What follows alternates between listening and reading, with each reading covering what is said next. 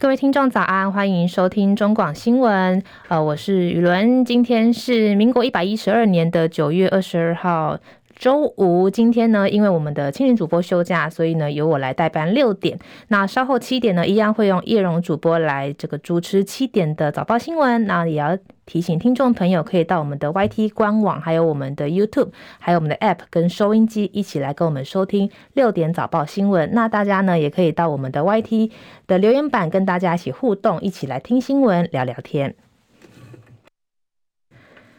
当然，天气一开始是非常重要的消息。气象署表示，今天开始到中秋连假将转为东北风影响的天气形态，包含北部跟东半部呢，也会转为多云的有短暂阵雨的形态。而到了下周二开始，各地的水汽也会跟着提高。目前预测在中秋节，在北部地区的赏月几率会比较低。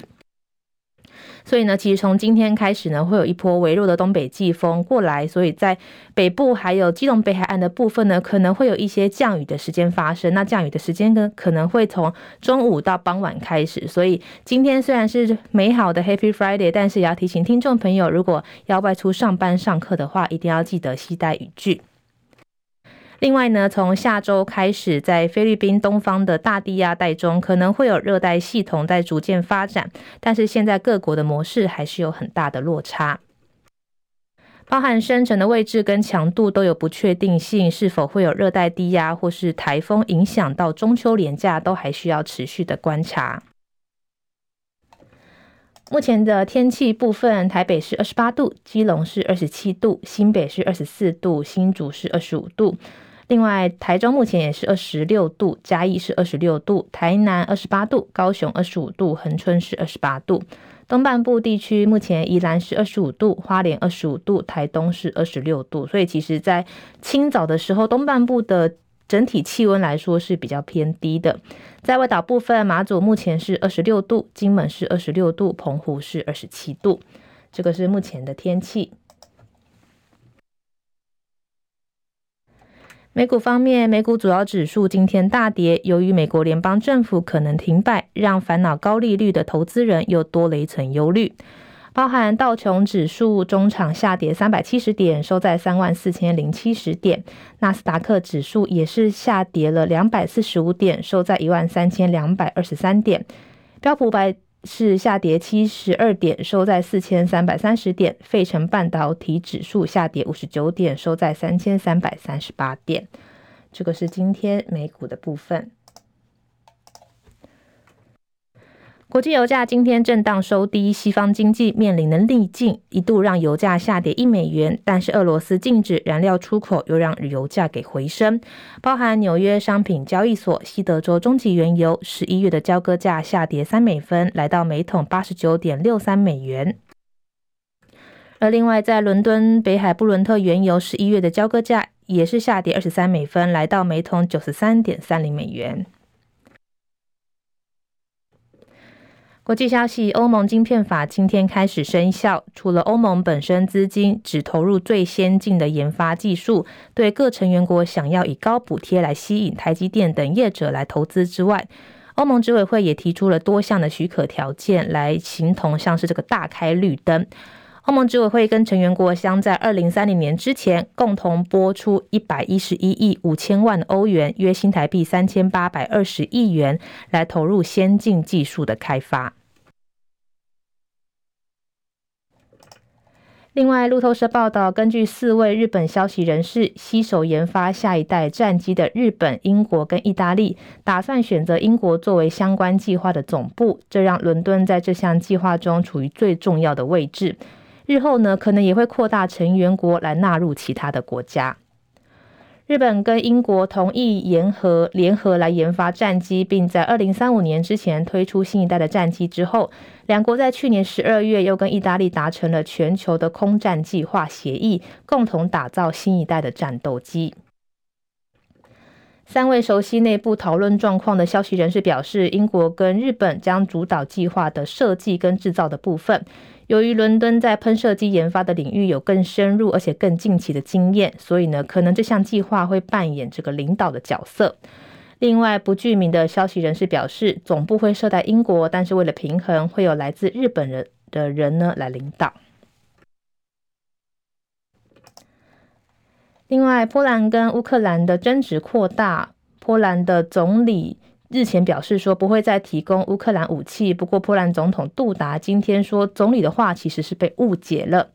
法新社报道，俄罗斯二零零二年二月全面入侵乌克兰之后，波兰其实是一一直在力挺乌克兰，也是乌克兰主要的武器供应国之一。不过，在这个总理他过去就表示说，我们将不再转移武器给乌克兰，因为我们目前处在更现代化的武器武装波兰。波兰政府今天承诺会履行跟乌克兰之间现有的军备供应协议。包含政府发言人穆勒都说，波兰只会执行先前商定的弹药跟军备交付，包含那些源自于跟乌克兰签署的合约。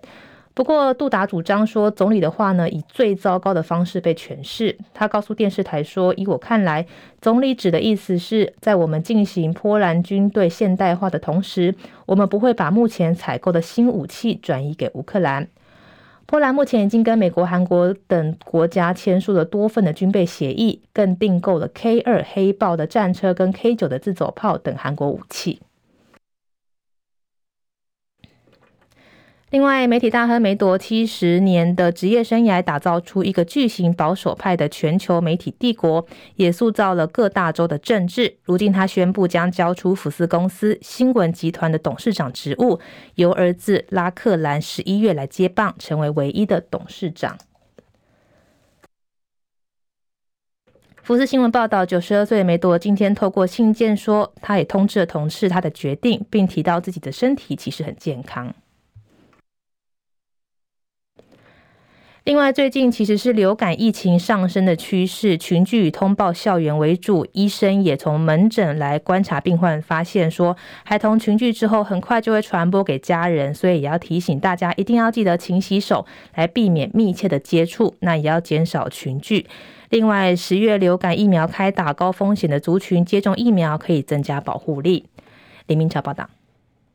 流感有升温的趋势，主要是新冠疫情趋缓，有民众不想戴着口罩，再加上个人卫生习惯也没有像疫情期间落实，也让流感不断发威。医师门诊观察，流感也在家庭传播快速，大多是孩童感染之后传给其他家人。卫福部桃园医院家医科林嘉轩医师说：“许多家庭是从孩童开始出现症状，再迅速传播给全家人。呼吁大家平时应落实手部卫生、勤洗手，避免密切接触，减少群聚，来降低感染的风险。”流感主要症状为先头痛、发烧、喉咙痛、全身酸痛。卫福部桃园医院感染科林怡君医师表示，一名个案在三个月前得了 A 型流感，近日发烧和全身酸痛，前来看诊，以为得过流感，应该不会再得，没有想到再次筛检后仍然是流感，这次感染型别是 B 型流感。医师提醒，下个月流感疫苗开打，尤其高风险族群应前往接种，提升保护力。中广记者李明超在桃园报道。杭州亚运明天正式开幕，不过最近已经开始有部分的赛事提前进行。中华代表团男子足球队昨天以一比零击败印尼队，夺下近六十五年来在亚运的第一场胜利，也是一九六六年曼谷亚运以来的台湾队首颗进球。而另外，桌球一哥林云儒跟桌球教父庄智渊今天也将率领男团出击，而女团也将亮相。而另外，划船甜心黄义黄义婷将在双人、单人双桨的准决赛上阵，也要力拼决赛的门票。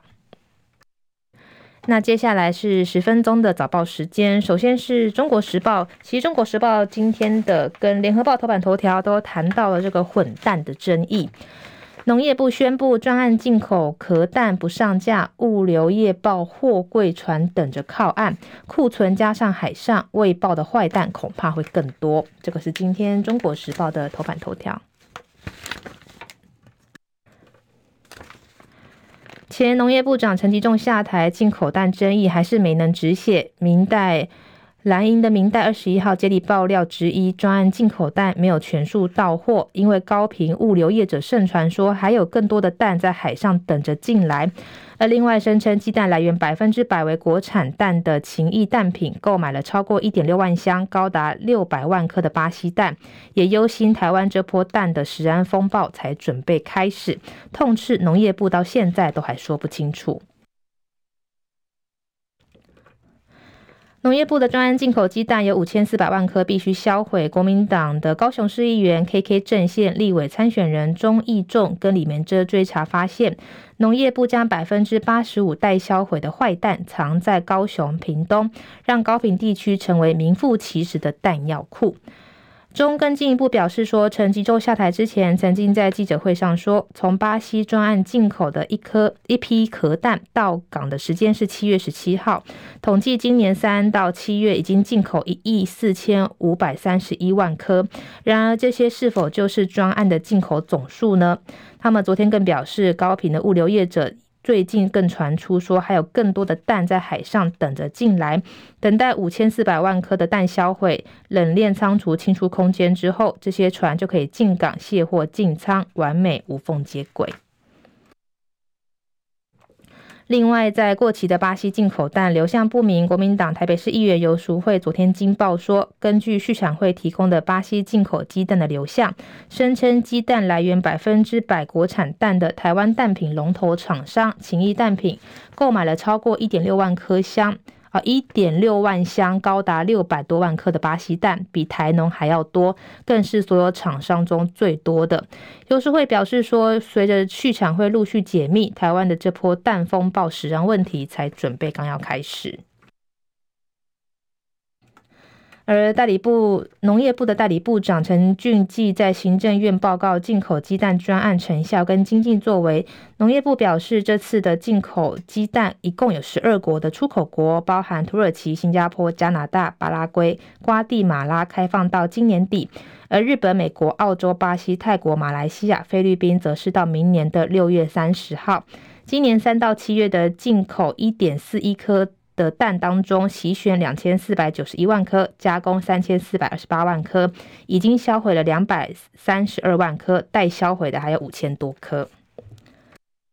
陈俊基也表示说，这次的专案进口壳蛋不再释出上架，改以调度加工的方式。如果未来的鸡蛋缺口达到百分之五的时候，就会启动横向调度，协调加工用的鸡蛋进到市场，给消费者优先使用。如果缺口达到百分之十的时候，就会适度的进口国外的壳蛋。原则上，在出口国就是洗选包装，全程冷链。每批进口鸡蛋都会配合食药署登录，并定期公布。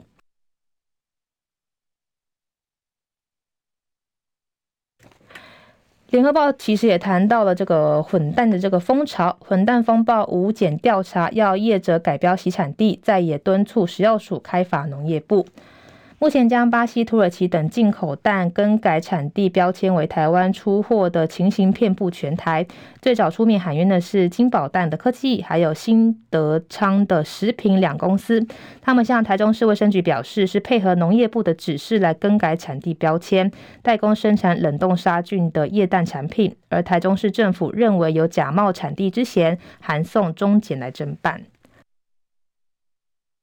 另外，在新北市也传出有三家的团膳业者曾经向进口混蛋的国产蛋福商盛加工工厂来进货未杀菌的液蛋，制成草蒸蛋作为十三间的学校营养午餐。另外，也有二十家的主要为烘焙业的食品业者向福商盛来进货。新北地检呢也已经分案来侦办。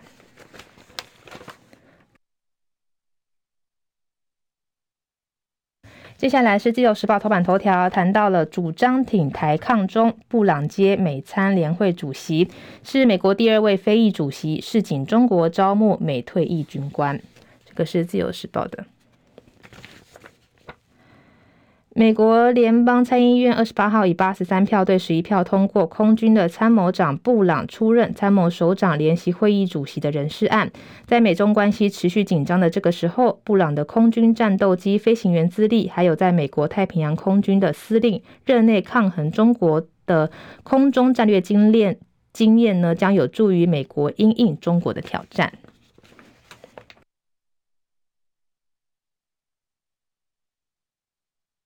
接下来是《工商时报》头版头条，谈到了 Fed 续量鹰爪恐慌续升，年底前不排除再升息一码，明年降息幅度大幅紧缩，VIX 应声上扬百分之八。美国联准会台北时间二十一号凌晨发布最新的政策说明，一如预期将基准的利率点冻结在二十二年高点，但随之公布的利率点状图暗示，今年底前再升息一码，利率维持高档的时间拉长，明年的降息幅度比原先的预测紧缩，而 Fed 暂时按兵不动，但同时透过上调此后两年的利率预期，释放高利率将保持更久的讯号。